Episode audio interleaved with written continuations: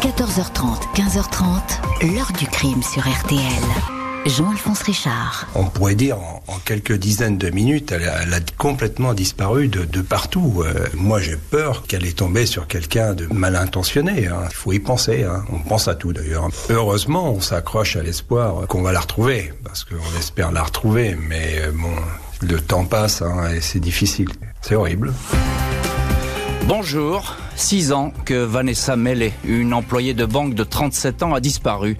Un matin, en quelques minutes, sur le pas de sa porte, dans une station balnéaire des plus tranquilles de la côte normande. Longtemps, les enquêteurs vont penser à un coup de déprime, un possible suicide sur fond de problèmes de santé qui angoissait la jeune femme. Mais pas de mots d'explication, pas de mots d'adieu à des proches qu'elle aimait tant, pas de corps. C'est donc naturellement un tout autre scénario qui va prendre forme, celui d'un crime, un enlèvement suivi d'une séquestration, un geste commis par une personne qui connaissait Vanessa et avait sans doute repéré sa fragilité. Pourquoi pas ainsi un enlèvement sous emprise psychologique?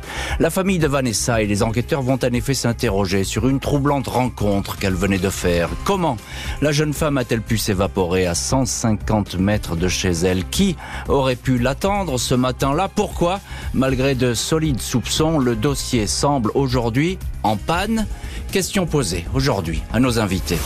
14h30, 15h30. L'heure du crime sur RTL. Aujourd'hui, dans l'heure du crime, la mystérieuse affaire Vanessa Mellet. À l'hiver 2016, cette jeune femme qui séjourne alors chez sa mère et son beau-père s'efface soudain du décor d'un village de la côte normande à une vingtaine de kilomètres de Caen. Ce mardi 6 décembre 2016, aux alentours de 10 heures, Annick Daigle, 67 ans, se réveille en sursaut dans son pavillon de Langrune-sur-Mer, station balnéaire touristique de la côte de Nacre dans le Calvados. Cette retraitée s'est rendormie après avoir été réveillée beaucoup plus tôt par sa fille Vanessa, 37 ans. Vers 6h30, 7h, elle l'a entendu se lever puis prendre sa douche.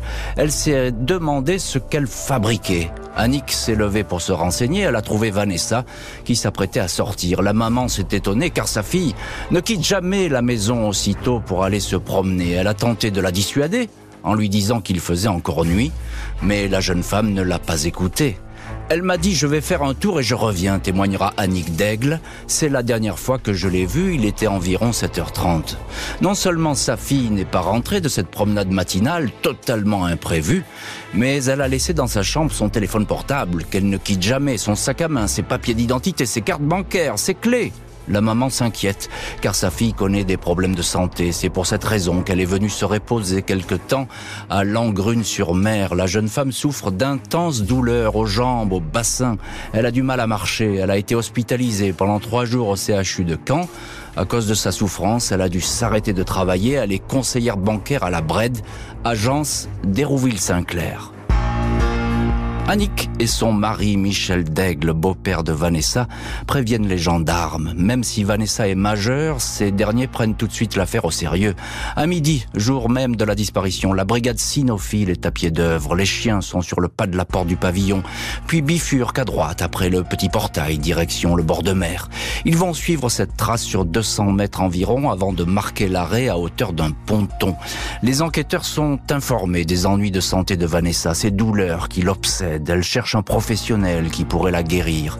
Les médecins du CHU n'ont pas posé de véritable diagnostic, ils ont fini par lui conseiller de consulter un psychiatre. Cette femme, en souffrance, aurait-elle décidé d'en finir? Des battues successives s'organisent, des plongeurs sondent le bord de mer, un hélicoptère de la gendarmerie effectue quelques sorties, mais aucun indice repéré. La mère et le beau-père de la disparue, tout comme son frère Michael, ne croient pas à la thèse du suicide. La relation entre Vanessa et sa mère est unanimement décrite comme fusionnelle. À aucun moment, la jeune femme aurait décidé de mettre fin à ses jours sans laisser d'explication. Qui plus est, elle continuait à espérer que ses problèmes physiques s'atténuent. Cette célibataire voulait reprendre son travail le mois prochain. Elle a envisagé un voyage en Thaïlande avec une amie. Un avis de recherche de Vanessa Mellet, 1m60, 51 kilo, cheveux longs noirs et yeux marrons et lancés. Je ne m'habituerai jamais à la disparition d'un corps annonce tout de suite la procureure de Caen, Carole Etienne, qui souhaite que tous les moyens soient déployés pour retrouver la jeune femme. Les thèses du suicide, de la disparition volontaire vont être abandonnées. Place au premier suspect. 8 février 2017, un peu plus de deux mois après la disparition inquiétante de Vanessa Mélé, la procureure de Caen ouvre une information judiciaire contre X pour enlèvement et séquestration. Suicide et disparition volontaire sont écartés. La procureure explique que d'intenses recherches ont été menées à Langrune-sur-Mer ainsi que sur toute cette partie de la côte de Nacre. Des villas, des campings, des terrains vagues ont été explorés sans succès. En outre, la Manche n'a pas restitué de corps alors que dans ce coin, les courants ramènent 9 fois sur 10 les désespérés. L'appel à témoins n'a pas porté ses fruits. L'hypothèse de l'intervention d'un tiers ne peut être écartée. C'est pourquoi j'ai décidé d'ouvrir cette information judiciaire, précise la magistrate. Le juge d'instruction et les enquêteurs s'intéressent de près à la vie privée de la disparue. Les témoignages émanant du cercle familial et de ses amis évoquent son ancien petit ami. Ce dernier a effectivement un profil qui attire l'attention. Vanessa l'a rencontré il y a quelques années en région parisienne où elle travaillait. Cet homme se serait vite montré possessif et envahissant. La mère et le beau-père de Vanessa le décrivent comme une grande gueule. En sa présence, la jeune femme restait le plus souvent silencieuse, manifestement sous sa coupe. Au sein du couple, les choses ont fini par dégénérer. L'homme, sentant que Vanessa voulait s'éloigner de lui, a ainsi déboulé un jour à son bureau une agence bancaire parisienne pour l'agresser devant ses collègues.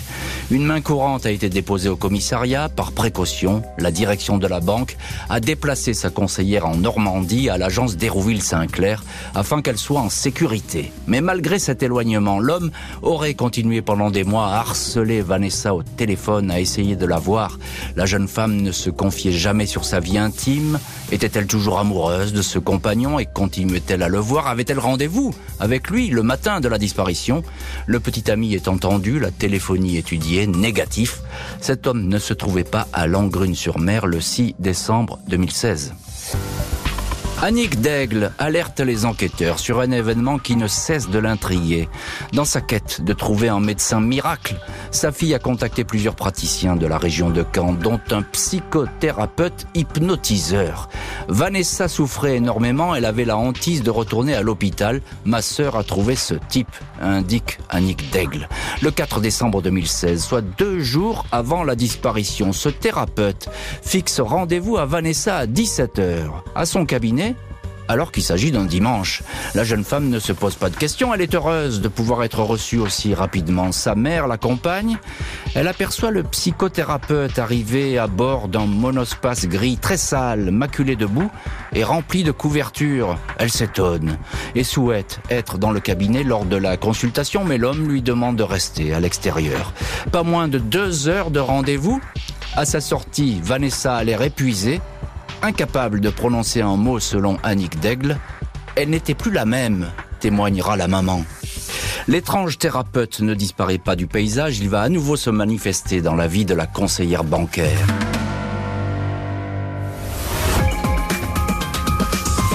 Je pense qu'il y a eu des loupés.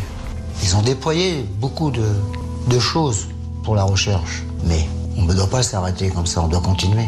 Il faut donner euh, une réponse à cette énigme. On ne peut pas laisser des gens comme ça seuls. On peut gratter encore, il y a toujours à gratter. On peut trouver quelque chose. Aujourd'hui, dans l'heure du crime, retour sur la disparition décembre 2016 en Normandie de Vanessa Mellet, 37 ans, célibataire, jamais retrouvée. Deux jours avant de disparaître, elle a consulté un psychothérapeute hypnotiseur. Elle était sortie toute chamboulée de ce rendez-vous. L'homme va réapparaître.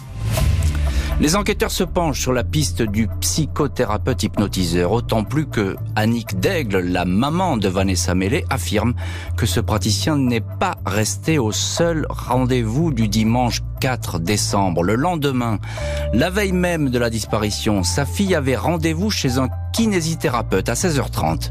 Annick et sa sœur l'ont accompagnée et l'ont attendue dans le cabinet. En sortant, la mère et la tante ont eu la surprise de voir stationner sur le parking le monospace gris de l'hypnotiseur. En voyant les deux femmes, l'homme aurait démarré et quitté les lieux. On s'est regardé avec ma sœur et on s'est dit Qu'est-ce qu'il fout là, lui? Annick Daigle ajoute que sa fille n'a pas réagi à cette vision. Elle a gardé la tête basse et est restée inerte. La mère s'interroge, comment cet homme a-t-il su que Vanessa se trouvait à cet endroit? Et pourquoi voulait-il la revoir?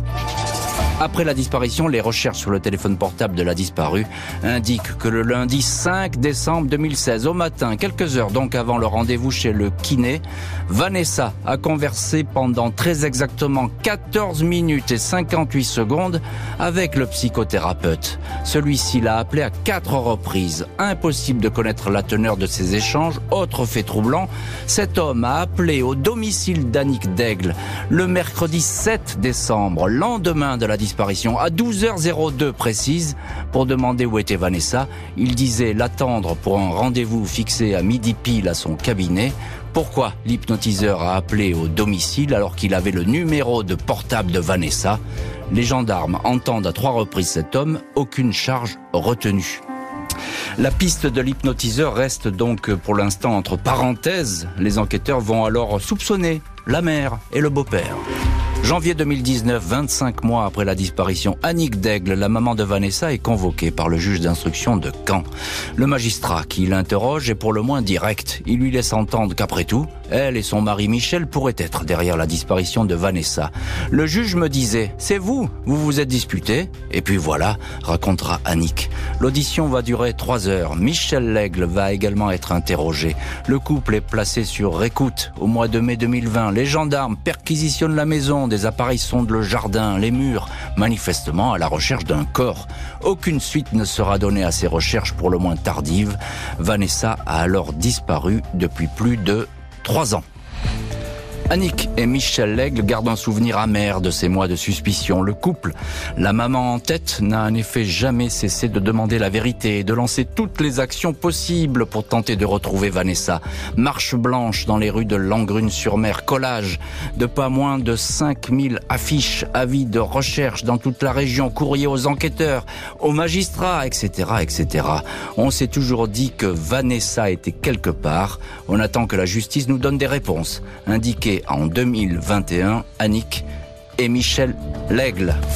Une mère et un beau-père qui ne veulent pas baisser les bras, ils vont demander toute une série d'actes au juge. La mère et le beau-père de Vanessa ont fait appel à une nouvelle avocate, maître Véronique Demillère Badache. Des actes n'ont peut-être pas encore été sollicités, il y a encore une marge de manœuvre, estime l'avocate dans Camp Actu, ajoutant que dans tous les cas de figure, Vanessa, c'est une certitude, ne s'est pas suicidée. L'heure du crime, présenté par Jean-Alphonse Richard sur RTL.